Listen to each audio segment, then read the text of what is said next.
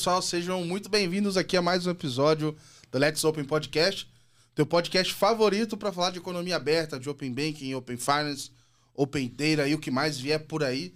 Eu sou Gabriel Pereira, você já me conhece, eu escrevo sobre Open Banking quase todos os dias na newsletter da Let's Open. Se você ainda não assina, você está dando mole. Então vá lá em www.letsopen.com.br e assina para receber os conteúdos, análises, tudo que está rolando ali, de fato, o que mais importa assim dentro do mercado. E aqui no podcast a nossa proposta é muito simples, assim, é conhecer quem está no mercado, quem está fazendo as coisas acontecerem. E agora, enfim, um formato muito mais bacana, receber as pessoas aqui, trocar uma ideia. E para a gente continuar essa sequência de pessoas incríveis que eu tenho conversado, hoje eu estou chamando dois caras aqui que, sem dúvida, assim, são muito especiais, porque, assim, primeiro, eles têm uma trajetória bacana pra caramba. E segundo, lá atrás, já nem lembro, acho que foi no final do ano passado que a gente bateu um papo. Eles me chamaram assim, vamos trocar uma ideia, vamos gravar um podcast. Eu falei, pô, podcast, mano. Talvez eu pense em fazer um negócio desse e tal. E os caras me chamaram, a gente gravou um primeiro podcast que depois deu, deu inspiração para virar Let's Open e tudo mais. Foi o primeiro podcast que eu gravei, foi online. É, o pessoal do Banco Aberto. Então, cara, muito bem-vindo aí, Cabral, Querubim. Que legal ter vocês aqui hoje pra gente gravar esse episódio, cara. Boa, Gabriel. Muito bom estar tá aqui. Estou feliz aqui, a gente presencialmente, conversando depois desses, desse tempo 100% digital, né? Falando. Tava até comentando aqui há pouco que primeira vez que você mandou mensagem lá no LinkedIn, poxa, lê aqui as cartas do Gabriel, fala de Open Bank. Aí eu li e falei, quem que é esse doido aqui mandando mensagem? Aí agora estamos aqui, já gravamos, gravando um podcast junto, conversando sobre isso.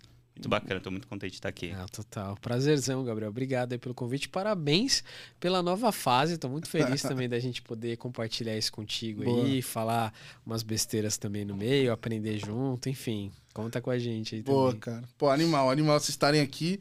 É, esse, inclusive, também é o primeiro episódio que eu estou fazendo com duas pessoas. Em breve a gente vai fazer outros aqui com mais e tudo mais. Então acho que é, nós estamos igual o Open Bank, cara. Cada hora a gente inventa uma moda, vai melhorando. que fase que tá agora? Às vezes dá fase uma travada. Dois, fase 3. Às, vezes, às vezes trava, às vezes entra de greve, às vezes... Mas a gente vai andando, a gente não para não, vai continua andando aí. É... E aí, como de praxe, eu gosto muito de conhecer as pessoas, assim.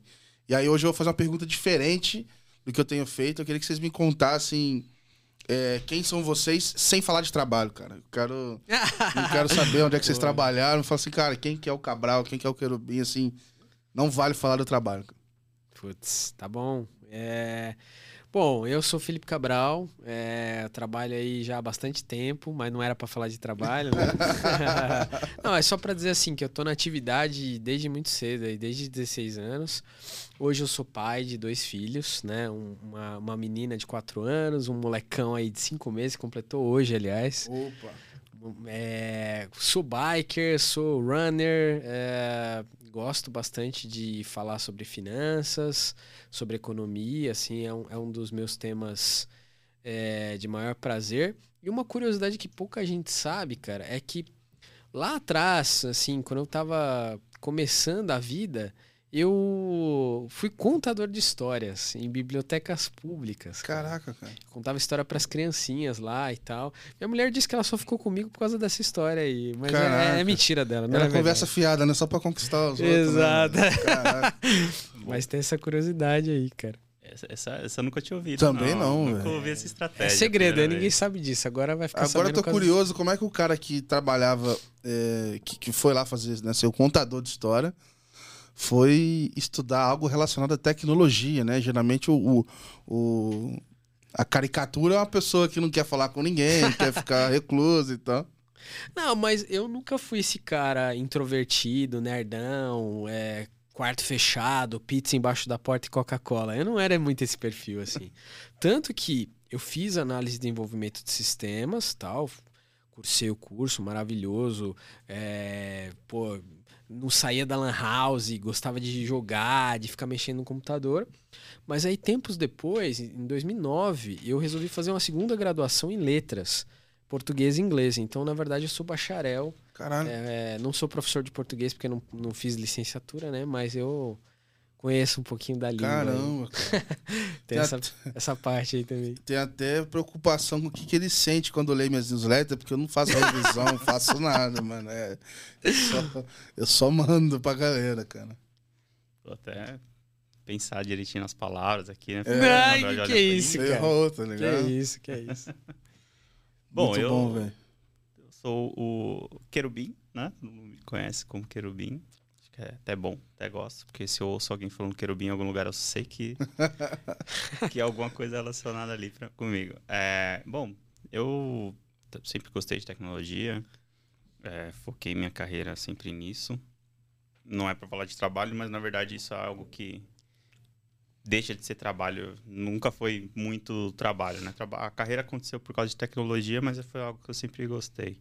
Sempre quis ser desenvolvedor, fui atrás aí é, de aprender desenvolvimento mobile, web. Queria que a carreira acontecesse isso, acabou migrando para outras coisas, mas é, sempre gostei de tecnologia. Eu gosto de muito de automobilismo, gosto de correr de kart.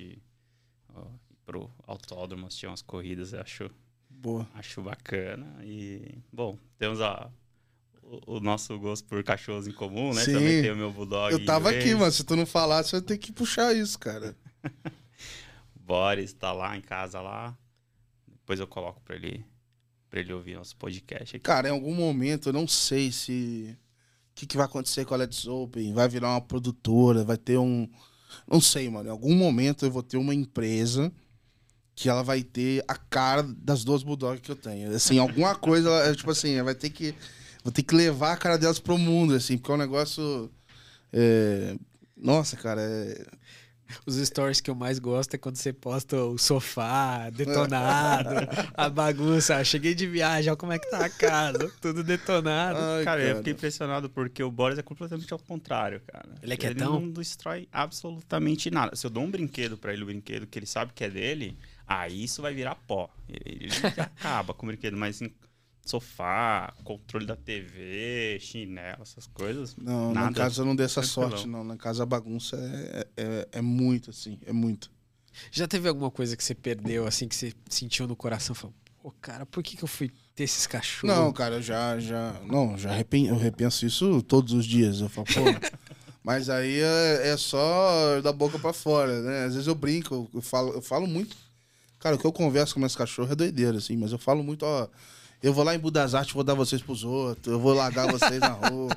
Mas, é, cara, já comi lá em casa rodapé, sofá, vários controles. Eu já tive que operar meu cachorro por corpo estranho. Então é uma bagunça assim.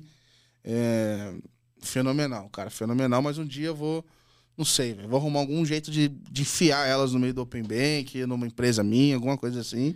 Vou levar isso pra frente, cara. O Boris praticamente trabalhava comigo, né? Porque Uhum. na pandemia, trabalhando de casa, toda reunião que entrava, já entrava e a abertura da reunião era: Bom, pessoal, bom dia, boa tarde, enfim, ó.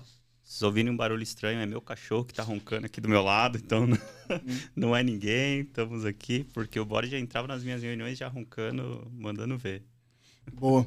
Eu perguntar pra vocês, assim, eu sei que agora falando de trabalho, vocês dois têm um background de tecnologia e tudo mais, então acho que eu queria entrar um pouco, antes da gente entrar na MOVA, entender assim, cara, por onde vocês passaram no mercado, como é que vocês vieram parar em mercado financeiro? Sempre foi isso? Não foi? O que, que vocês foram olhar? Ah, Você legal. foi, foi dar aula primeiro? Não. E, é, curiosamente, meu primeiro emprego foi já com tecnologia. Eu trabalhava num- no antigo CPD, né? Na Central de Processamento de Dados de uma rede de varejo, um supermercado que existe até hoje, lá no lugar onde eu nasci, que é a região metropolitana de São Paulo, cidade de Guarulhos. Nem, não, vou- não vou fazer propaganda aqui do supermercado, mas enfim, Não, pode fazer, pô. Tava fazer. lá com 16 anos trabalhando no mercadinho do português, que hoje tem, sei lá, 30 lojas, né? E desde então nunca saí muito dessa Aí, desse galera, meio assim. vontade hein? Ó, aí ficou bom, hein? Porra, negócio chique demais, velho. É, então, Gabriel, eu comecei trabalhando assim dentro desse ambiente já de, de dados, de sistema e tal, não como builder, mas como um cara que estava ali para ajudar, né? Eu treinei e fui durante muito tempo eu fiquei eh, trabalhando em posições como desenvolvedor mesmo, cara. Então, desenvolvendo em PHP, desenvolvendo em Python, desenvolvendo com Django, fui me envolvendo com projetos assim. E o que eu, é, assim, a, a, direcionei minha carreira, né, o, o lugar para onde eu decidi seguir, foi muito o universo do open source, assim, do plataformas de código aberto, softwares de código aberto. Em 2005. Isso aí é, é geralmente o pessoal gosta de piratear as coisas. Vai, é open source, tô um baixando tudo é. aqui no, no, no, no, Pirate Bay, tá ligado? Se tá na internet é gratuito. Né? quem, quem que não usou Emule, né? Nossa. Como, como chamava aquele outro querubinho? Limeware. Limeware, exato. É. Era é, é o Casar, era. que mais tinha? aquele que o Metallic também processou, como é que era? Esqueci o nome agora. Napster. Napster. Napster. É. esse foi um dos bem iniciais, né?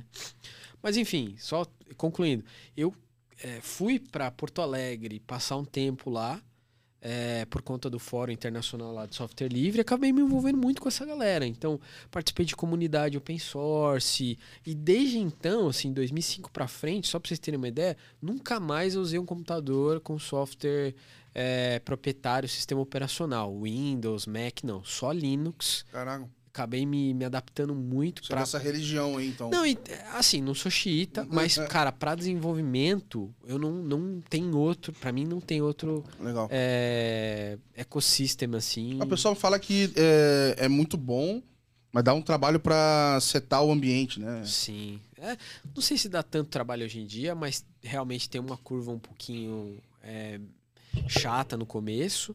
E, e, é isso. Aí, bom, Você usa de isso. passar tempo no fim de semana ficar buscando driver para suas coisas novas? Não, hoje em dia não tá mais assim, não, cara. Tudo plug and play. Tudo plug and play, cara. Não tem esse rolê mais, não. E aí comecei, cara, a fazer produto, assim. É, isso foi mais ou menos 2014 para frente. Eu saí das posições de desenvolvedor de software, de back-end, front-ender, para atuar mais na gestão dos projetos. Então, primeiro eu virei coordenador de uma área digital de uma agência, depois head de, de, da área digital e nunca mais saí. Aí Legal. fiz curso de Agile, é, fui CPO, PM e tô até hoje Legal. envolvido com gestão de produto, gestão de projeto, entendeu? Então hoje você é usuário de framework. Boa, velho. Tipo Boa. isso. Boa. E você, Querubim? É, eu eu comecei minha carreira no mercado segurador, tá? Então, é, suporte técnico mesmo, vendo toda, toda a parte que não funciona da empresa, né? Porque o hum. suporte técnico só vê, uh, só vê problema. É o para-raio, né, mano? Exato, só corrigindo, ajustando o problema. E aí acabei migrando para a área de gestão de projetos. Né? Sempre quis ir para desenvolvimento, acabou caindo uma oportunidade para trabalhar dentro de um projeto de implantação de chat inteligente, inteligência artificial. E aí gostei, nunca mais saí dessa área de, de, de gestão. Acabei não indo para desenvolvimento em si, ficou só como hobby. Né? Mas aí trabalhei lá no, no mercado segurador por um, por um tempo. Só que eu atendia muito cliente interno, projetos internos, era tudo muito grande. Eu queria ter uma experiência com um cliente externo, uhum. sentir ali a pressão da, das datas e, e, e projetos é de um, diferentes. É, é de uma, é, é, né? Às vezes é uma, é uma, coragem, né? Que você fala, não, eu quero, eu quero me desenvolver, eu quero me arriscar. É. Aí quando você toma a trolha na cabeça, você fala, Jesus, o que, que eu arrumei pra minha cabeça? Aí no segundo cara? dia você fala, poxa. tá bom já, né? É isso mesmo? Tá bom já. Ah, mas esse é.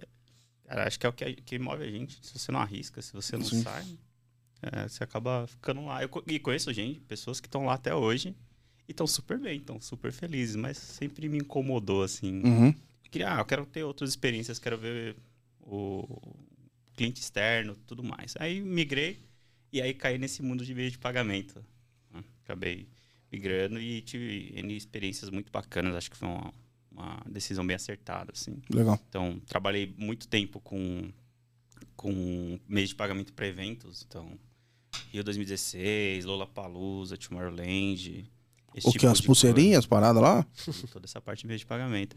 Peguei essa parte de. Olimpí, peraí, o, Olimpíada, Tomorrowland, mas o que você falou? Lollapalooza. Caralho. É, só, outros, só público pequeno, assim, né? É. Não, mas como é que. Beleza, vamos, vamos dizer assim. Depois que o primeiro foi, muito provavelmente o segundo fica mais fácil, né? Sim, sim. Mas como é que foi o primeiro? Então, é, é, é um pouco traumático. Eu costumo Pô, alguém, falar, alguém chegou lá e falou, aí, mano, tô com a ideia aqui, mano. Vai ter lá um milhão de jovem maluco, louco de cerveja e qualquer outro elemento químico aí. E vai todo mundo pagar de pulseira. Não, não tinha nem pulseira na época, né, quando começou. Era dinheiro. Era aquele cartão. pré-pago? Cartãozinho pré-pago? Não tinha nem o pré-pago. Então, era numa época em que você, você via os vendedores andando no, no meio do público com a máquina Uhum. né? E, e com dinheiro. O cashless veio depois, inclusive, né? Porque você tinha lá o ambulante vendendo, ganhando, sei lá, 200 reais por, por dia para ele estar ali, com 5, 6 mil no bolso de Ah. dinheiro, o cara ia no banheiro, jogava a roupa fora e ia embora, sumia, né? Nossa senhora. Tamanho da brincadeira, né? Não dá pra dizer Olha a que, é, importância que do cashless. não dá né? pra dizer que era inesperado, né? Sim, Se mas arriscaram aí- um pouquinho, né? É, foi mais ou menos nessa transição aí do dinheiro e cartão pro cashless O cara depois, sai nu do sabe? banheiro com um bolo de dinheiro na mão. Exato. N problemas do tipo, pô, legal, a gente vai fazer lá Tomorrowland no Maeda, lá no meio do mato. Tá, como é que eu levo rede pra lá, né? Ou então grandes eventos, por exemplo, ah, num estádio de futebol. Ah, vamos levar máquina sem fio. Não adianta, porque quando sobe o satélite das emissoras, cai todo o sinal, você não consegue usar nada. Uhum. Então, essa é uma série de, de problemas desse tipo foi muito bacana, porque eu tive muito que estar em campo e acho que isso era bacana. Cada vez estava num lugar diferente, se movimentando, correndo atrás. É louco você misturar pagamentos com um evento específico, porque evento em si já é uma loucura por si só, né? E pagamento também, né? Então você faz uma saladinha boa aí de, de coisas. Né? Sim, você traz bastante. A Olimpíadas, por exemplo, foi acho que a maior. Eu não sei como é que foram os números do Japão, mas aqui a do Brasil foi a maior em número de meios de pagamento da história. N máquinas, N formas de pagamento, e foi quando teve a introdução aqui no Brasil, inclusive, do NFC. Uhum. Eu tava vindo com o Samsung Pay, a pulseirinha, o celular, era tudo novidade aqui. Inclusive, era bac- é bacana porque você vê a evolução desse, desse mercado.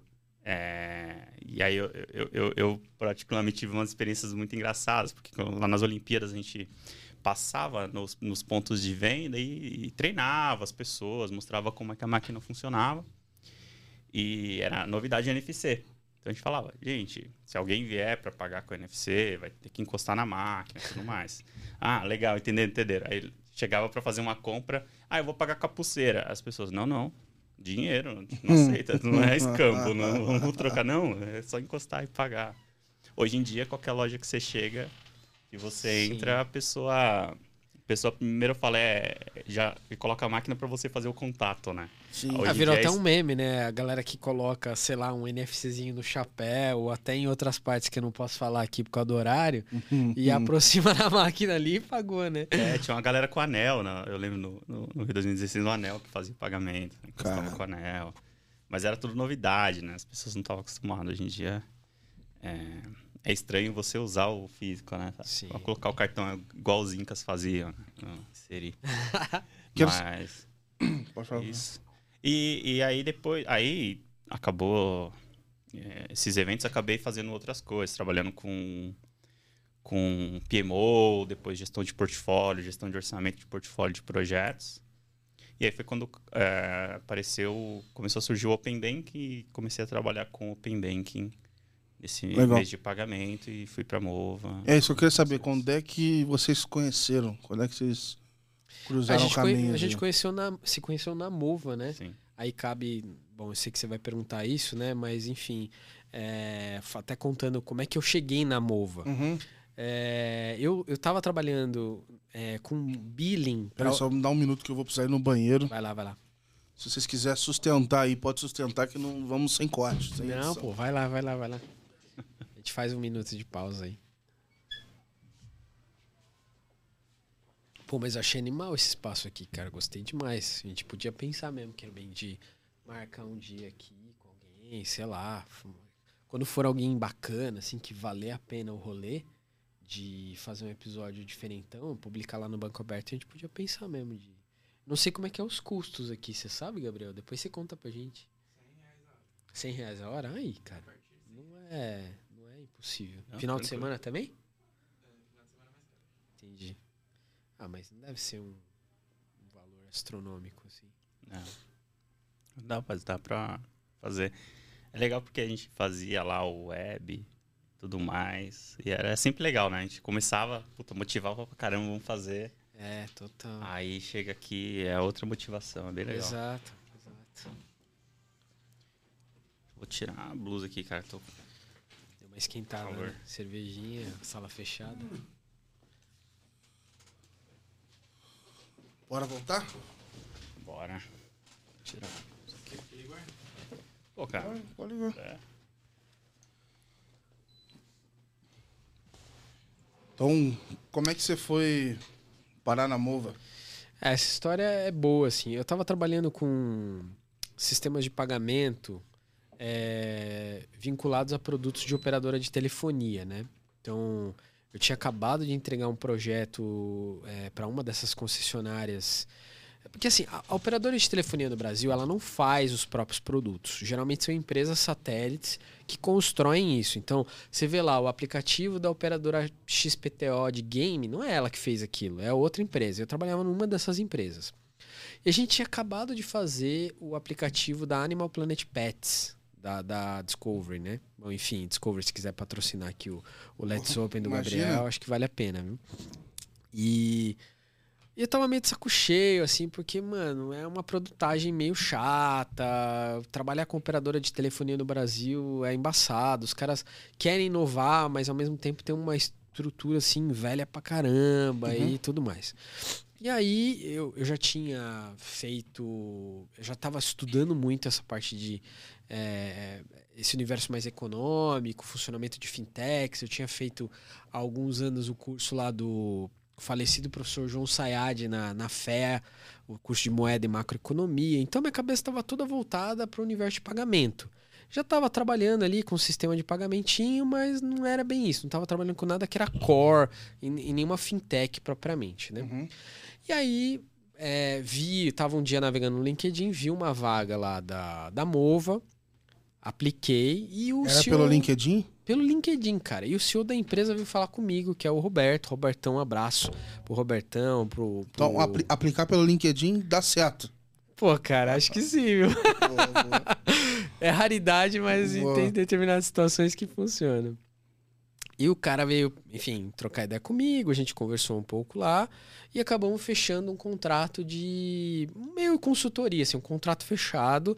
Então, é, é, é, não fui para ser funcionário exatamente da Mova, mas é o que eu, eu chamo assim como se fosse o primeiro projeto de consultoria da Banco Aberto, vai. Legal. Porque ele tava precisando lá de um, de um PM, de um PO, tava com algumas posições, algumas áreas estratégicas em aberto. Open Banking era um tema que não tinha ninguém para cuidar. É, a parte de é, cl- cliente, assim, clientes grandes, ele também não tinha ninguém para fazer essa interação, de fazer discovery com o cara e trazer insights para o produto. E eu topei. Falei, pô, baita experiência, acho que um case legal. É uma fintech que, pô, tava ali no seu quarto ano de vida só. Vambora, né? Ele me vendeu também um peixe muito bem vendido. e assim, comecei na Mova em 2021, né? Início de 2021.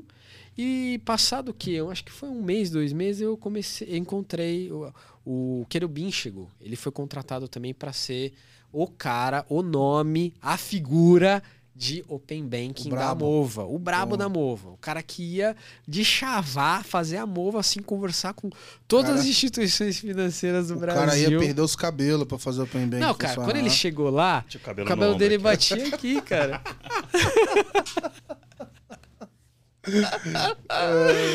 E aí, depois da Mova, o que aconteceu? Mas o Open Bank saiu, né, amor? É isso. Danilo, Danilo ajudou a gente, Danilo Boa, da Finance Stack. boa. Sim. Colocamos lá pra. Não foi assim, né, Querubim? Conta aí sua versão agora. Bom, eu tava na. Tava trabalhando em começo de pagamento. E a instituição que eu tava, ela era, né, uma das instituições obriga é, obrigatórias a participar do, do Open Finance, do, do Open Banking, né? E aí eu comecei a ter esse contato com o Open Banking lá, então todo o Discovery é, puta estratégia, para onde a gente vai, o que, que a gente pode trazer de negócio aqui. Isso Uhum. começou a me interessar muito, assim, o assunto. Eu falei, caramba, isso aqui é bacana, isso aqui é legal. E, e aí, por participar de toda essa parte de, de, de ideação, de, de, de fronteira de negócio, eu falei, nossa, eu quero, quero ir a fundo com isso. Esse projeto vai ser muito bacana, eu quero participar até o fim. Só que aí chegou um momento em que, que tava muito naquela decisão de vamos, não vamos, será que a gente vai fazer estritamente o regulatório ou não? E aí eu pensei, falei, não, cara, acho que isso aqui vale a pena entrar, eu quero ir mais a fundo. E foi quando o Roberto entrou em contato comigo, falou, cara, eu preciso de alguém para tocar o Open Banking aqui dentro. E aí eu falei, puxa, acho que é a oportunidade, porque eu, eu quero, e ainda mais sendo fase 2, né? Uhum. Vamos fazer esse tratamento de dados, vamos fazer essas conexões e ter várias oportunidades, e que fazia total sentido com o negócio da Mova ali ainda. Eu falei, poxa, bacana, vamos lá. Legal, E foi aí que eu migrei, conheci o Cabral e a gente Legal. fez essa. legal. Vou dar um passo pra trás aqui pra gente falar, cara, da Mova. O que, que é a Mova? O que, que vocês é, fazem, ou faziam, né? Já que vocês não estão lá nesse momento, mas, cara, o que, é a Mova pra quem tá ouvindo a gente aqui? Essa pergunta é boa, né? A Mova, ela é uma fintech é, B2B do segmento de crédito como serviço, tá? Então, assim como vai, tem várias no mercado aí, talvez a mais conhecida seja a Keitech, né? Que era concorrente direta. Ela entrega uma série de APIs, uma série de plataformas para a pessoa jurídica plugar na sua base de Ah, não usuários. tinha crédito peer-to-peer também, não? Ela nasceu, ótimo, ótima lembrança. A Mova nasceu como peer-to-peer. Inclusive, quando eu fui trocar ideia com o Roberto e fui lá fazer a. a Qual que é? estudar não, a é- não é empresa. SCD, né? tem um outro nome, não É tem? uma CEP, É uma Sociedade CEP, de né? Empréstimo Isso. entre pessoas. Que é uma regulação nova, inclusive, do Bacen, tá? Tem... Tem. umas O 10. pessoal Cinco fala que é o anos, agiota legalizar essa tipo isso, né? É, tem uma série de características importantes, uma CEP, né? Mas enfim, é, quando eu fui é, falar com o Roberto e fiz o discovery da empresa, né? Porque eu não ia chegar lá falar, e aí, meu amigo, tudo bem? O que, que você está precisando? Não, eu falei, deixa eu estudar a empresa para ver se é um negócio legal, se eu não tô indo para uma furada e tal. E aí eu che- cheguei nas matérias de jornal, no próprio site da empresa, com essa headline de peer-to-peer, a gente montou um sistema para fazer é, crédito entre pares e tal. E de fato nasceu dessa forma, eles colocaram o produto em pé, rodaram mais de um ano, assim, acho que chegou a ser quase dois anos no modelo peer-to-peer, mas esse modelo não deu certo. Uhum. Não funcionou, não escalou. Eu acho que hoje não tem ninguém fazendo isso grande no Brasil. Ah, Gabriel, a ideia é muito boa, cara, difícil, né? mas ela precisa de muito giro pra no fim gerar a receita necessária e manter tudo funcionando. Mas Então, assim, eu lembro Aqui que- alto, né? Mas eu lembro que Nossa. em 2017 rolava até um FOMO de cara. O Ah, peer-to-peer de vem aí, tentar, né? meu irmão, tem que estar no meio, senão, meu irmão, vai Exato. bagunçar o mercado e tal. É. É que o crédito é muito rentável, assim, principalmente no Brasil, com as taxas de juros que a gente tem aqui, né? É. Mas, de fato, isso daí não, não pivotou ali, não, não brequivou. É, a operação ficou patinando muito tempo, no preju e tal. E aí, cara, num passe de mágica, né? Nada como um bom comercial. Entrou uma galera muito boa, muito boa lá. Inclusive, um abraço aí pro Leonardo Biondo, que é head comercial lá na, na, na Mova. E, e trouxe essa ideia de: olha, por que, que a gente não faz então o peer-to-peer mais B2B? A gente não traz uma empresa que tem uma baita base de clientes, uma, uma baita base secundária ali, e pluga crédito, pluga oferta de crédito para essa base. Então, imagina o seguinte: você tem lá, é, posso até citar, sem falar a marca, mas citar um caso real.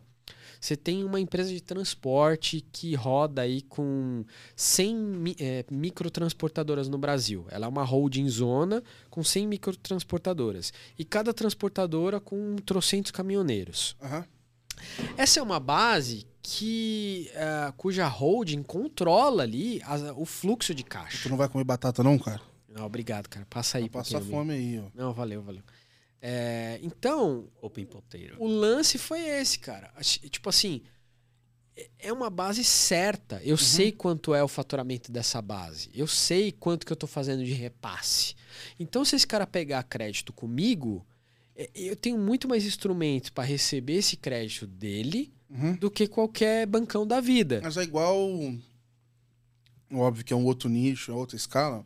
Mas as parcerias do banco com as financeiras. Então, ah, porra, tá lá, o Itaú e Magalu, o Itaú e. sei lá, companhia aérea, o Itaú e varejistas, etc. Ele meio que vai assim, ó, beleza, a gente faz junto, eu uso a tua base, me alavanco nela, tenho mais informação pra minha decisão ser um pouquinho melhor do que a média, com certeza muito melhor que a tua, né? Porque se esse caminhoneiro, né, esse varejista fosse fazer sozinho, não ia ser um negócio muito é, eficiente, vamos dizer assim. Sim. Mas eu entendi que é mais ou menos isso, só que, cara, outros nichos e outro. É, tudo quanto Mercado, é nicho né? que você puder imaginar. E acho que o- onde que tá o pulo do gato aí também? É a inteligência de aprovação do crédito, a base de informação que você tem para liberar o crédito pro cara é muito melhor. Porque o, o crédito do bancão, ele olha para Birô, ele vai olhar lá no Serasa, no Boa Vista, etc. E no máximo ele vai olhar para capacidade de pagamento. Só. Mas. Vai olhar lá e falar assim: seu faturamento é entre 100 mil e 500 milhões. Você joga o dado e decide se empresta ou não. Exato. E, e quando você tem, é, quando você está plugado, é, exemplo, né, sem, sem citar marca, mas você tá lá com uma base de restaurantes. Você sabe o quanto que o cara ganha, qual é o nicho que ele atua, é, qual que é o tamanho do repasse para Ah, a ele. gente já falou disso aqui, diário. o próprio iFood, Falamos, como pô. vir ali dá o crédito pro, porra, pros restaurantes que estão na base ali. É isso, cara. É isso. Entendeu? É monstro, assim. É monstro. Rentabiliza para todo mundo. E aí você ainda entra com uma garantia bacana, né? Que são os recebíveis.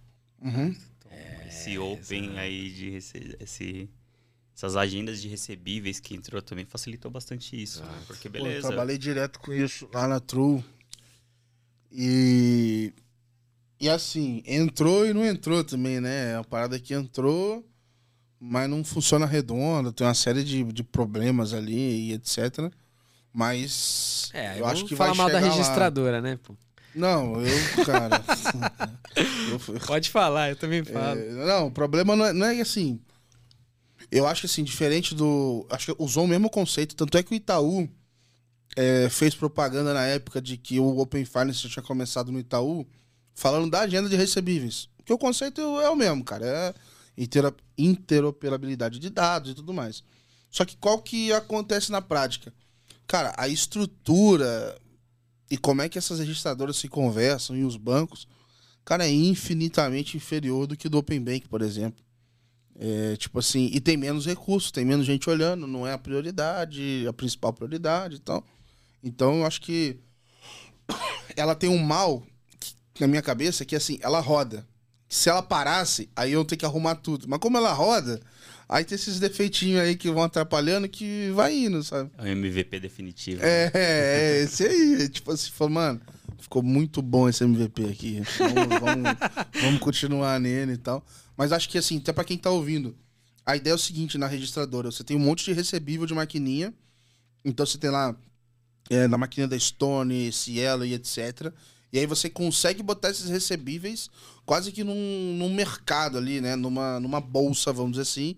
Esse recebível pode ser comprado, vendido, mudar titularidade, criar uma operação que, olha, se entrar é, faturamento na maquininha do Gabriel, vai passar 3 mil reais pro fulano de tal, que ele tá devendo, não sei o quê. Então, é, cria um mar de oportunidades também. Mas você tem três, quatro registradoras, essa informação precisa cruzar entre elas e às vezes não cruza. Às vezes você está integrado numa registradora, você vê a informação na outra, você não vê e etc. E é parte, parte do negócio, vai melhorar e tudo mais. Mas acho que o conceito é muito bom, assim. Eu acho que é, parte do negócio. Pra quem tá ali atuando com isso, tem uma série de problemas, dificuldades, mas acho que pra quem usa isso no final, traz bastante vantagem. Né? Você Com poder certeza. utilizar o teu recebível como garantia pra conseguir o empréstimo, Sim. pra conseguir uma taxa melhor, eu acho que isso é bem válido. Não, para você não ter que antecipar, né, o valor da, da antecipação. O, o nosso business lá na True era basicamente em cima disso, assim, era no começo a gente usava o recebível e, e meio que assim, fala, ó, eu pego o teu recebível e uso ele como limite para você pagar o teu fornecedor. Então pro cara nem descontava, então assim, era como se ele usasse Ah, eu tenho 3 mil a receber, vou usar 3 mil. Não tinha nem desconto, assim, então é absurdo. Hoje estão usando mais como garantia, etc. Mas assim, é um negócio muito mais interessante, sabe? Então, pro, pro consumidor final é muito melhor. E aí tá entrando aí é, o Pix parcelado, Pix garantido. Já ouvi que deve ter registradora de Pix é, garantido também. Espero que numa outra infraestrutura, num outro formato, e que não use aquele lá, porque... Você é um cara muito otimista. Se a gente pensar o seguinte, que o, a longo prazo o Pix garantido pode matar o cartão de crédito, é, a registradora nova mata a antiga também. E aí pau na máquina, vambora. Porque hoje a minha sensação é que a registradora é, é o pessoal mandando Excel um pro outro. aí um recebe uma planilha, outro não, recebe não chega outro. tanto, tem, tem bastante API, né, Gustavo? Eu mesmo já lidei com API de registrador e tal. Mas, cara, é assim, parece que a galera parou no tempo, assim, da tecnologia. Isso eu acho que pesa muito. Ninguém parou para fazer o trabalho que fizeram no Open Banking, assim, de, pô, vamos normalizar aqui o conjunto de dados e aí depois na ponta o cara se vira para fazer a, Uhum. a implementação dele. Ficou um negócio legado lá, dá, dá vários erros, tem bug, porra, todo dia, não tem pessoas suficientes para responder às demandas, é, é muito escalado. E não tem o. o a mão forte do mercado impulsionando para melhorar, né? Que meio que no Open Bank é um pouco isso, assim, as coisas acontecem porque o Bacen Ah, é, quando- demanda forte, né? Quando quebrou a exclusividade né, de adiantamento de recebível, o mercado deu uma pressionada forte para melhorar o serviço, para, enfim, resolver alguns problemas. E algumas registradoras, a registradora, que não sei se não preciso nem falar o nome aqui, né? Mas alguns vão dizer que é a CIP, tomou uma multa desgraçada de milhões, cara. Foi a única vez que eu vi uma cacetada assim eficiente, né? E eles melhoraram bastante coisa depois disso. É, hoje a gente tem CIP, SERC, a da Stone lá, que eu esqueci o nome, e a B3 entrou agora, né? B3 Isso, entrou agora. B3. A da Stone como é que é, mano? É a SERC? Não, não é a SERC, é mais uma. Ah, foda-se. É... Não, tinha essa mais aqui uma. é, é outra. É, então. Tinha a da Tag, Tag. Lembrei aqui. É a Tag da, da Stone. Mas aí, beleza. Aí vocês estavam lá, é, entraram junto, então você estava como, como consultor ali, atuando em alguns temas. O Querubim pegou a, a bucha aí do Open Bank. E, cara, como é que foi, assim, no- obviamente dentro do que vocês podem dividir aqui. É, cara, e aí, vamos usar Open Bank, não vamos? É, qual que era o pensamento? Vocês não eram obrigados a estar no Open Bank, né? Então, Não. Como é que foi a primeira conversa? O que, que vocês decidiram fazer? Fala assim, pô, chega aí, teu primeiro dia. Toma aí, Querubim, essa é a tua direção. Faz isso. É, a- questão de estar no Open Bank já era certa. né? Já, já fui com, com esse objetivo, já, já era certo. Era uma. en- Entramos como voluntários lá. né? Mas justamente com essa visão de poder utilizar isso Mas já decidiu entrar no regulado, então. Regulado, como- regulado, regulado. Teve essa conversa ou você já chegou já sabendo, não, é regulado e vambora? Eu já sabia, né? Pelo, pelo, pelo modelo da empresa, por ser uma CEP, já regulada pelo Banco Central, eu já sabia que a possibilidade de entrar aí no regulado era certa. Uhum. Tá. E até acho que era o caminho que, que a gente tinha, teria que seguir ali mesmo, pelo modelo de, de, de trabalho que a gente queria, né? É, então, é- era isso, era colocar a gente lá como voluntário, utilizando dados aí de fase 2, e conseguir aí é, trazer né, o benefício para quem compartilhar esses dados com a gente, no caso, o foco com, com empréstimo, redução de É, juros, aprovação alguma de crédito, coisa. né? Exato. Usar o Open Banking para melhorar a aprovação de crédito. Exato, e era, e era o que eu tava com um brilho nos olhos de conseguir trazer, esse- fazer essa conexão, trazer esses dados e utilizar isso lá, lá dentro, né, para essa aprovação e essa análise de crédito, tá? Então a conversa já era, já era certa, a gente já tinha esse direcionamento e foi como a gente seguiu. Legal, Tá. Legal. E aí, beleza, vocês querem entrar no regulado. é, Como é que faz, assim? Acho que até é bom, assim, assim, cara, como é que uma empresa voluntária faz para entrar no Open Bank, assim? O que que eu preciso? Eu preciso de um, de um cara técnico, uma pessoa resolve, não é? Eu tenho que ter que time...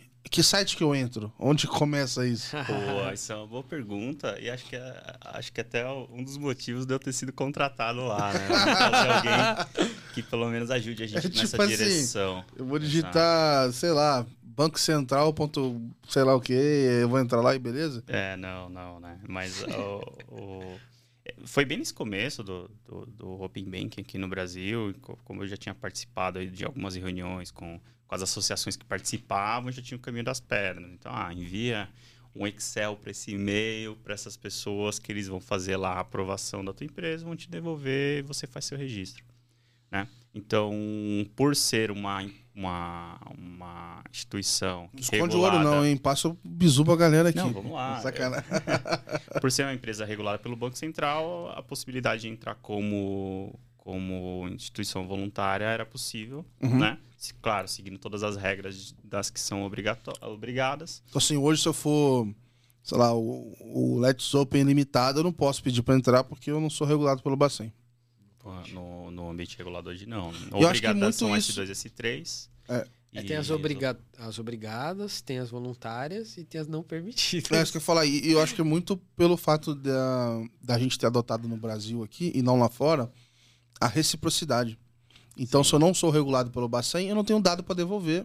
Então, assim, eu tenho mixed feelings sobre isso, porque, por um lado, é legal, parece sentido, faz sentido, tipo, ser justo, o outro devolver e tal.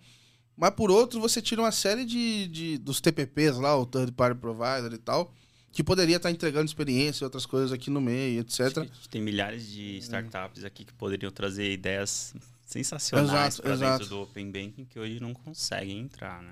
É, então pelo tem, regulado. tem, tem essa. Eu, eu tenho essa. Sentimento. assim. É, tipo assim, pô, o que, que, seria melhor? Deve ter um meio do caminho aí. Mas vambora, beleza. Aí Mas se é meio regulado. No meio do caminho, a gente tem várias empresas que fornecem meio do caminho, né? Você tem o É, não você regulado. que pode você- falar do não Sim, regulado, né? sim, mas, mas eu quero dizer assim, o meio do caminho é, cara, sei lá, True Layer, do jeito que ela opera lá fora, ela não operaria no Brasil. Por quê? Não tem o TPP aqui no Brasil. Então, de repente, poderia ter um jeito onde a True Layer não vai usar o dado, ou seja, ela não tem o porquê da reciprocidade, mas ela vai conseguir entregar a experiência, a conexão, não sei o quê, blá blá blá.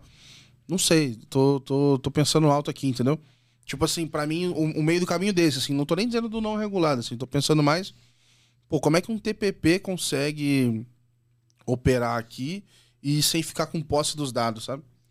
A gente já tem uma série de instituições oferecendo serviços onde ela processa o teu dado, mas não fica com ele, né? Mas é white, é- eles são white label, né? Não, tipo assim, Então, eu, eu como instituição que participo do, do Open Finance, eu, eu tenho a posse dos dados, mas eu compartilho contigo de forma ali pontual. Você não armazena, você processa, enriquece essa base e me devolve. uhum, É um, é um tipo de serviço que, Sim, sim. que pode ser feito. Outros tipos de serviços, os próprios integradores, né? ajuda.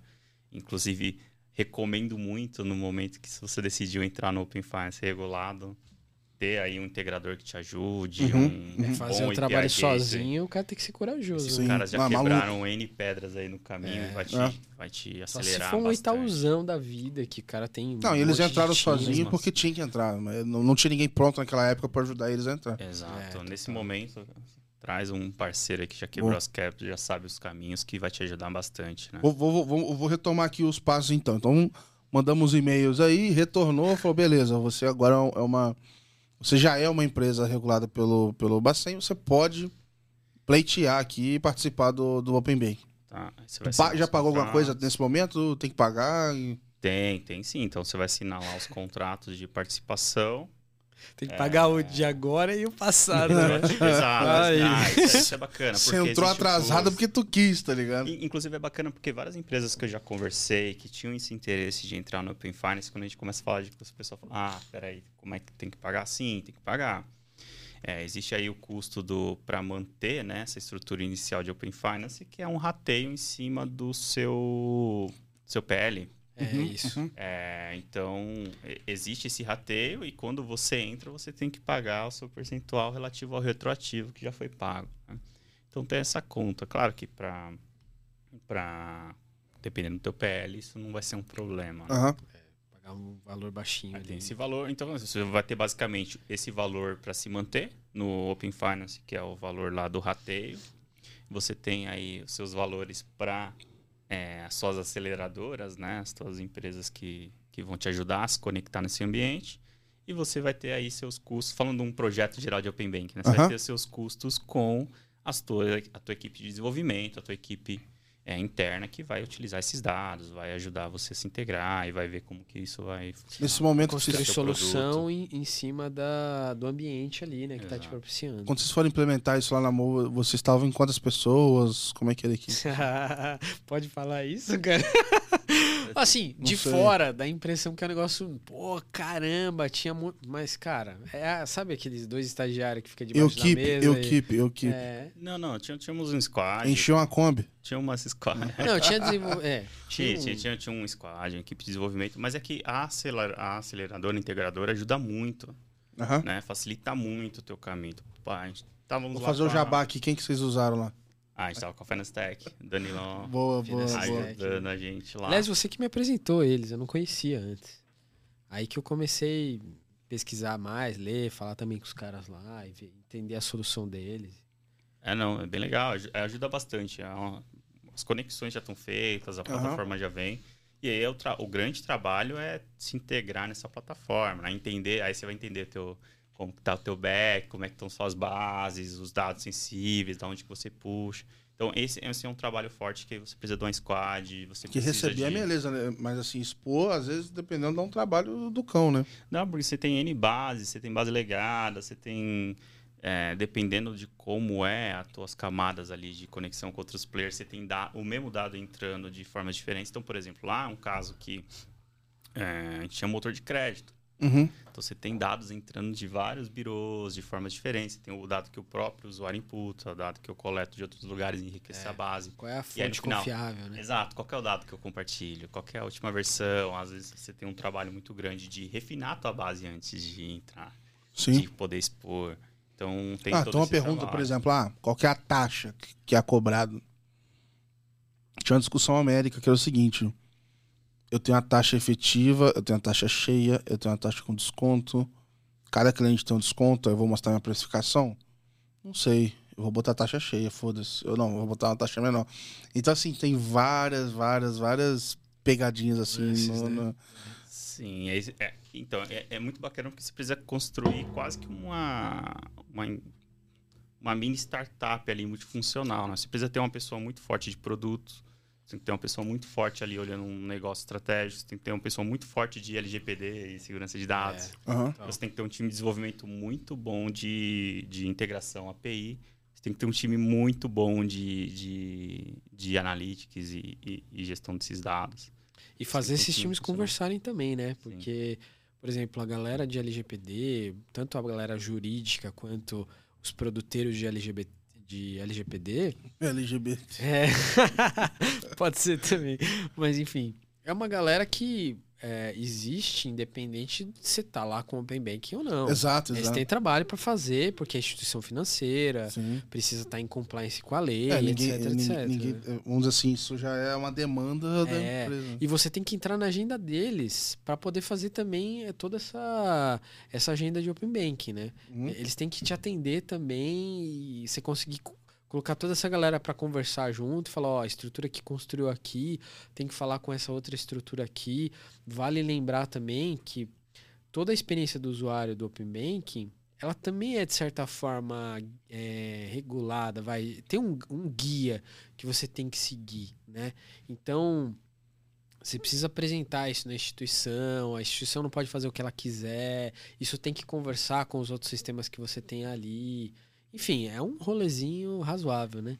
E, na minha opinião, um papel fundamental na tua equipe é um jurídico bom, sabe? Um jurídico de prevenção a negócios? A todo momento Sacana. a gente tem mudança. Não, mas a todo momento a gente tem mudança de novas versões, Sim, nova sim. regulação. Poxa, saiu agora. Não, muda é, todo dia mesmo, assim, é um negócio de louco. assim. Exato, uma pessoa ali acompanhando e orientando.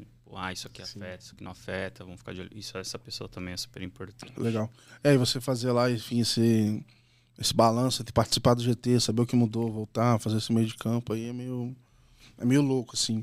É, eu- aí eu queria saber, assim, até um pouco mais pra frente, assim, não sei até onde vocês foram com o Open Bank lá, como é que foi esse...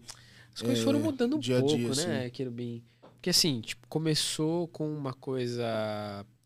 É, um sonho bastante grande, mas, como você deve saber também, as demandas do dia a dia e as janelas de oportunidade, elas vão te puxando para outras direções. Aham. Então eu entrei lá, por exemplo, para também olhar para um pouco para Open Banking e tudo mais, e logo fui consumido totalmente pelas demandas de cliente, assim. Então fiquei meio cliente driven, é, sei lá, a partir do segundo mês em diante e Uhum. nem voltei mais.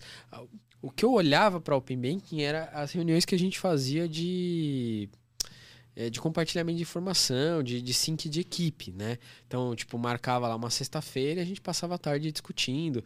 Até tinham pessoas do- da minha squad que acabou cedendo para a squad que depois o, o Querubim veio a liderar ali, ele como head e tudo mais, né? Então, assim, eu tive uma, digamos assim, olhei para esse tema logo no início e não, não olhei mais, assim, com tanta frequência, com tanta profundidade. E acho que a tua história foi um pouco parecida, né, Querubim? Porque você também, no fim das contas, acabou se direcionando para outros projetos e tal. Foi, foi. A, a frente Open Bank seguiu, né? Mas acabou abrindo um pouco o leque. Então comecei a ter um olhar também para Buy Now Pay Later. E depois também um olhar muito forte para uma reestruturação de sistemas core que a gente tinha lá, que era algo mais estratégico que precisava acontecer para te ganhar escala e tudo mais. Tá? Então, assim, o Open Banking surgiu muito forte, com um foco muito forte, mas tem outras coisas que também foram surgindo que tinham uma, uma prioridade, uma relevância muito grande também, que aí foi, foi dividindo a atenção. Tá? Mas continua, né? O Open Bank continua lá seguindo é, para a implementação da, das demais fases e evolução. Hoje eu sei que vocês estão agora em outras jornadas aí. Eu quero até aproveitar aqui para explorar um pouco, né? Acho que, enfim, é, você continua né, na sua raiz aí de meio de pagamento, Sim. etc. Então acho que é legal pra caramba. É, você é o querubim, né? Pra quem tá só ouvindo, tem que lembrar disso também. É, e o Cabral foi pro mundo da cripto aí. Agora tá comprando foto de macaco e botando no, no Instagram. Sou dono de um PNG, né? O cara, Devia ter vindo com a camiseta do Board Ape, assim, pra mostrar. Né? o cara tá- parece que agora vai rolar botar no Instagram, não vai? Eu, Vai, eu, vai. eu- Ele eu vai vi, liberar. Liberou já, na verdade. eu vi essa resenha aí. Mas não podia pôr imagem no Instagram, era de foto, né? É, então, é, vai, ser só vídeo. Tem vídeo no FT? De Tem, vídeo? tem aquela piada do. é, ah, NFT é aquilo que é só clicar com o botão direito e. Salvar a imagem. Print screen. Exato. É, eu queria ouvir um pouco assim de vocês, é, trocar um papo mais agora de futuro, assim, pra onde vocês acham que as coisas vão. Aí a gente pode explorar aqui, cara, meio de pagamento, a gente pode falar de DeFi, o negócio agora tá. é, a conversa tá open agora aqui.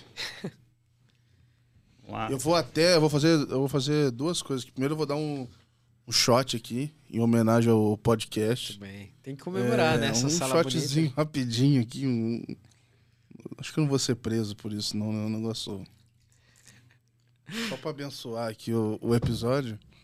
Mas. é, Eu queria ouvir aqui de vocês, cara, por onde a gente começa? Meio de pagamento, depois nós vamos pra cripto, ou a gente começa já no, na loucura? É, vai aí, Kirbin. Vamos, vamos falar dessa. O seu é mais pé no chão, né? seu, eu no- seu novo baita desafio aí, que também não é pouca coisa e Exato. acho que tem muita coisa pra.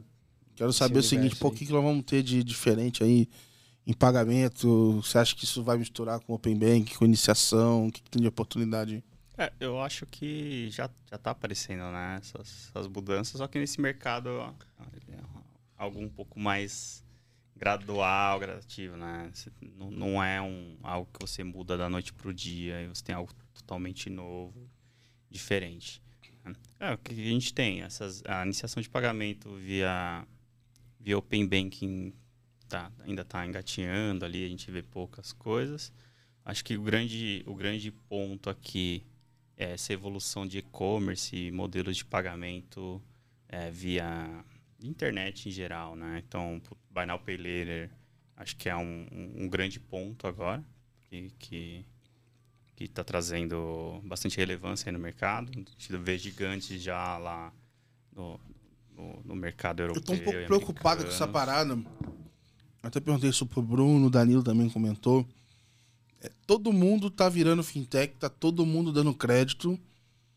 É, nós vamos foder o brasileiro, assim, tá ligado? Sei, tipo assim. Mais do que É tá. tipo assim, se não tiver um limite. É óbvio. O crédito você tem que decidir se dá o crédito ou não, e etc. Mas tá me preocupando, tipo assim, cara. Os juros do jeito que tá. Igual o caso teve da, Magazine, da Magalu lá.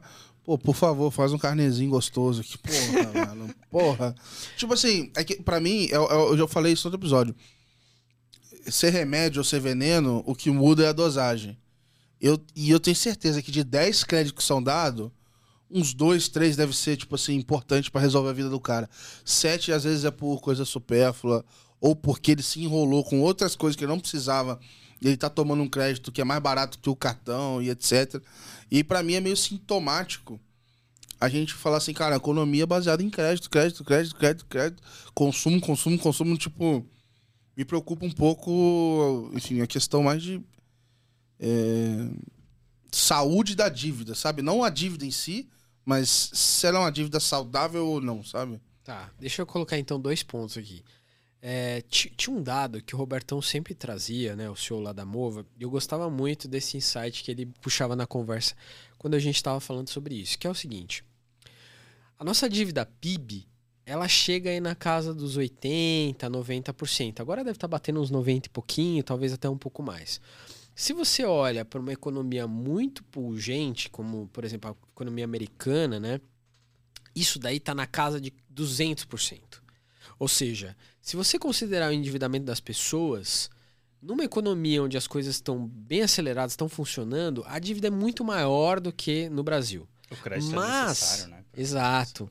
Mas tem um problema aqui. É, diferente de uma Os juros, economia. tá- tem- dá, dá pra entender se tem diferença ou não? Eu, eu- eu colocaria isso numa outra esfera, assim, discutir Uhum. a, a questão do, do crédito a partir da, da, da taxa de juros, eu acho que é um outro fator. Mas assim, independente da nossa dívida PIB não ser tão elevada quanto, por exemplo, de outros países ah, ah, mais desenvolvidos, é, e isso pode dizer que tem espaço ainda para a gente crescer, era essa, essa era a tese um pouco do Roberto. A gente fala, pô, se a gente tem uma dívida PIB de oi- 80%, 90%, olha quanto que a gente ainda pode crescer Aham. para chegar num patamar de uma Europa, de uns Estados Unidos, né? Mas ah, tem outro fator que tem que ser colocado nessa história também, que é o Brasil tem um cenário de desigualdade absurdo e uma faixa renda de média muito baixa. Então, quando a gente está falando de endividamento, a gente não está falando de, de um conjunto de pessoas que tem uma capacidade de pagamento boa. Nós estamos falando de 70% da população que ganha dois salários mínimos. Ah, o cara pega mil pra pagar uma parada, mil, Cara, o mil você tem 12. noção? Você tem noção? Aí o que é 12 já nunca mais paga, o 12, aí, sei lá. É isso, cara. Eu não tenho nenhum dado aqui, não, mas é mais um, um sentimento de que quanto mais pessoas a gente vai ter dando crédito, é, a gente precisa de alguma maneira. Obviamente, o mercado se regula, ele vai olhar o SCR para ver se já pode dar crédito para aquela pessoa ou não e tal. Mas eu tenho medo de esses buy now, tipo assim, em algum momento virar um buy now, pay never. E a gente sair dando dinheiro para todo mundo e, tipo assim. é, Tem empresas ferrando já com isso, assim, mas. Então, inadimplência bizarra que é ruim para quem deu dinheiro e para quem tomou, sabe? Mas é- é, acho que tem dois pontos, né? É, antes a gente só conseguia fazer uma análise de crédito olhando esses birôs gigantes, Uhum. né? E que não necessariamente traz todas as informações da, de renda da pessoa. Então a gente tem gente que é autônomo, aí tem um trabalho informal, mas que existe, tem sim uma renda, né? Que não necessariamente vai para esses birôs e que a gente consegue entrar, avaliar e, e ver que existe uma, uma oportunidade ali de você dar um crédito para essa pessoa e que o risco, na verdade, não é tão alto. Eu acho que tem os dois lados. Sim, sim. né? Então a gente com- começa. O Open Bank também ajuda muito com isso, inclusive com o não regulado, que consegue entrar em outros modelos. Então, consigo trazer informações de, de Rappi, iFood, Uber, que a pessoa tem. E que ali realmente demonstra uma renda que eu consigo trabalhar com Sim, um pô, autônoma, é muito, muito irado você conseguir ver isso e levar um crédito para quem precisa e não tinha acesso, né? Sim, então tem esse lado que, que legal, tem mais gente pegando, sim, tem mais, tem muito crédito sendo, sendo concedido, mas também existem agora N formas de você avaliar aí uma, uma operação de crédito, sim ou não. Inclusive o Buy Now Pay Later é algo muito bacana pro comerciante. É. Né? Porque Sim. é legal, o- tá sendo um parcelado ali para quem tá fazendo aquela compra, mas o comerciante, diferente lá do, do carnê ou do, do cartão de crédito, ele recebe isso né, de uma vez, ele recebe isso de, de forma é, mais rápida, né? Ele consegue Aham. receber de uma vez só. Quem, quem tá parcelando, na verdade, é o, é o cliente só. Então, tem essas vantagens e tem essa, essas duas formas de olhar. Boa, boa. É, bom, a gente pincelou um pouco aqui a parte de pagamento e crédito.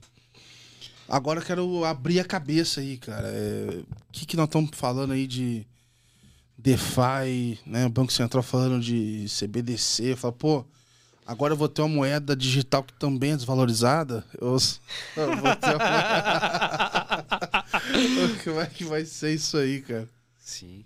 Não, mais do que fazer uma, o real digital, o Banco Central eu acho que está tá sendo muito ousado, porque sim. é, eles criaram agora né, a FENASBAC lá, que é a organização dos servidores do Bacen, criou já há três anos, acho que três ou quatro anos, existe acho que desde 2018, o LIFT, que é uma espécie de incubadora para novas iniciativas. Uhum. E desde o ano passado eles estão puxando muito esse tema da, de criptomoedas, DeFi e tal. Eu mesmo tô, tô fazendo curso lá do Legal. Lift Learning e os caras estão, cara, você vê o Roberto Campos Neto falando com os caras, abrindo evento, falando que é esse o rumo que a gente tem que seguir. Então, eu acho que a gente Legal. tá sendo bem. Será é, que tem algum risco da gente mudar o rumo, tipo, pós-eleição?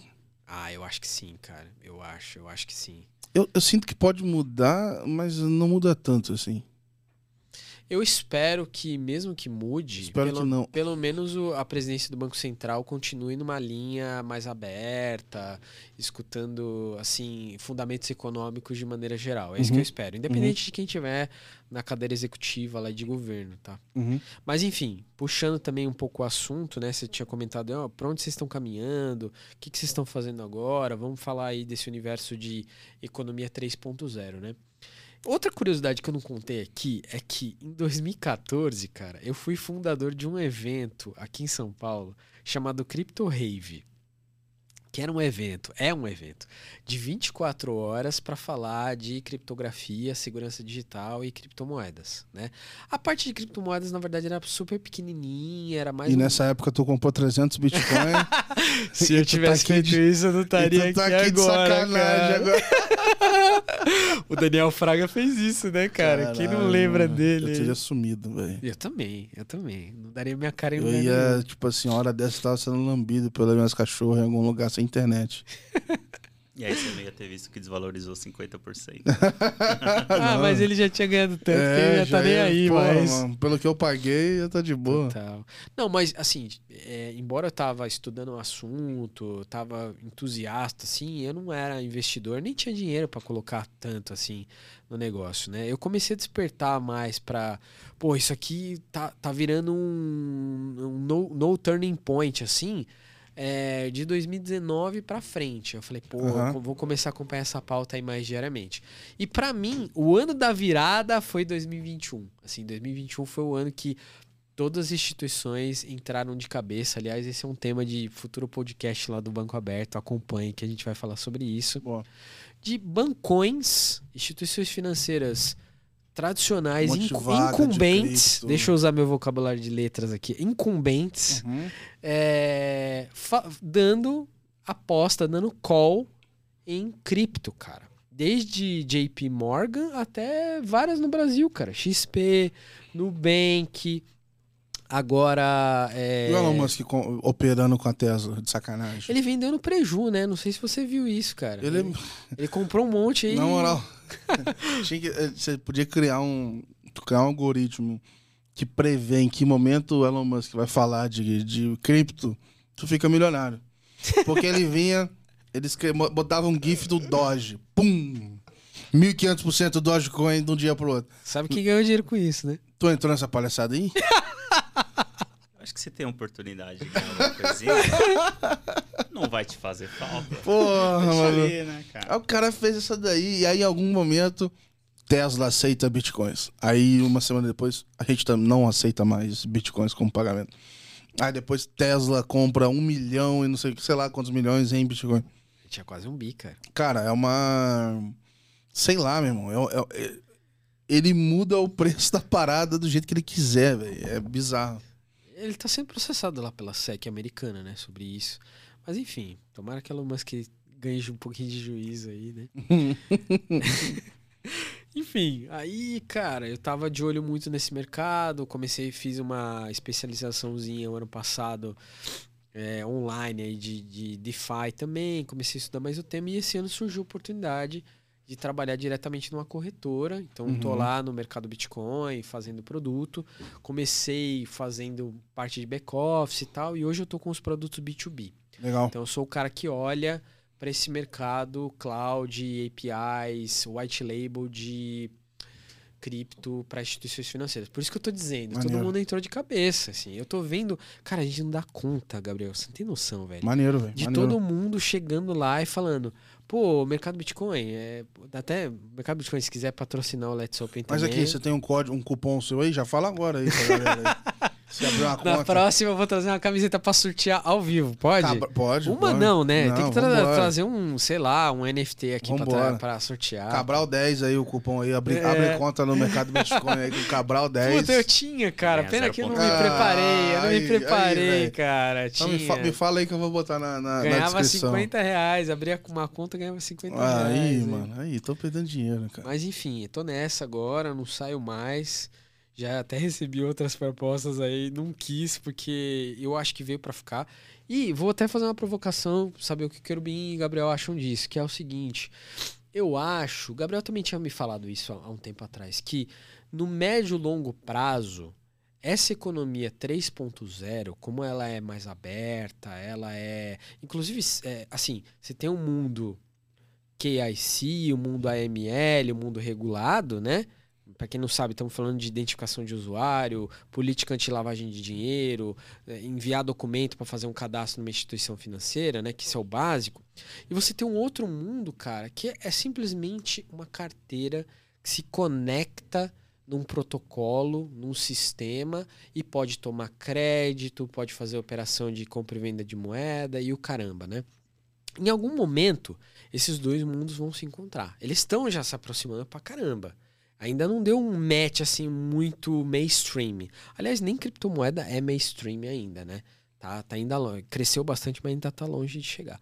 Mas no momento que isso chegar e encontrar, eu acho que a gente vai ver mais uma revolução aí, que é o que eu tô chamando de economia 3.0 até para rimar com Web 3. Eu acho que é outro É. momento que a gente vai ver aí de boom do negócio, tá? Eu acho assim, cai, calha muito com a, com a conversa que tá tendo lá do GAIN lá, que é, que é tipo uma, uma identificação global, tá ligado?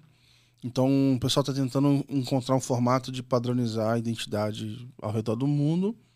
Aí você imagina, se você tem essa identidade que tá voando, assim, padronizada no mundo, e ela serve como porta de entrada ao acesso para para cripto, beleza, ela fica ali, tô chutando aqui, mas ela fica protegida, mas sei lá, você sabe que em algum momento aquela identidade está associada a uma carteira e aí ela segue a vida dela, sei lá. Porque hoje eu entendo que todo o rolê da cripto ali é muito fácil, entre aspas, identificar um fraudador, porque em algum momento ele vai ter que sacar esse dinheiro, né? Então ele vai ter que passar por alguém para ele se tornar um dinheiro é, no mundo real, né? Então, se virar uma Fiat, né? Então, acho que é, essa identidade poderia ajudar a alavancar isso, assim, sabe? Essa, esse negócio É, tem, tem projetos que tentam resolver esse problema de privacidade. Monero, por exemplo, é um desses projetos que você faz uma transação e ele divide essa transação em vários blocos, em várias carteiras temporárias ali. E, e você não consegue ter mais a rastreabilidade disso. Mas ainda são projetos meio experimentais, não muito. Ainda não ganharam o gosto do público-alvo. Hoje o que você tem é exatamente um cenário que você descreveu muita rastreabilidade, embora seja assim pouco dado direto, todo mundo consegue ver o que aquela carteira fez ao longo da vida e quando você transforma isso em fiat, acabou. Aí você consegue ir lá e pegar o cara Uhum. e saber por onde esse dinheiro tá saindo. Ele pode né? até roubar um dinheiro, mas vai estar parado numa carteira e você sabe se saiu lá ou não, né? Inclusive, a galera sabe até hoje quanto que tem na carteira do Satoshi Nakamoto, que nunca foi movimentada mais. Porque a Sabe. galera acha que o cara morreu, tá internado, tá em coma. Tem várias teorias Aham. assim, da conspiração sobre isso, porque as carteiras dele não foram movimentadas. Estão lá. Eles sabem que são aquelas, porque são as carteiras que intera- interagiam em alguns fóruns e a galera conhecia o endereço delas, mas é um dinheiro meio que tá perdido porque ninguém sabe se a pessoa tá viva pra movimentar, entendeu? Aham. É, tá num pendrive no fundo de algum lago. É, né? quanto Exato. dinheiro já não foi perdido assim, né? Exato. Exato. Cara, pessoal, infelizmente a gente tá chegando ao final aqui do, do episódio. É, vou ter que na próxima vez reservar dois horários aqui pra gente, enfim, ir direto aqui no- nos papos. Eu queria agradecer muito aí a presença de vocês, cara. Foi muito legal receber vocês aqui.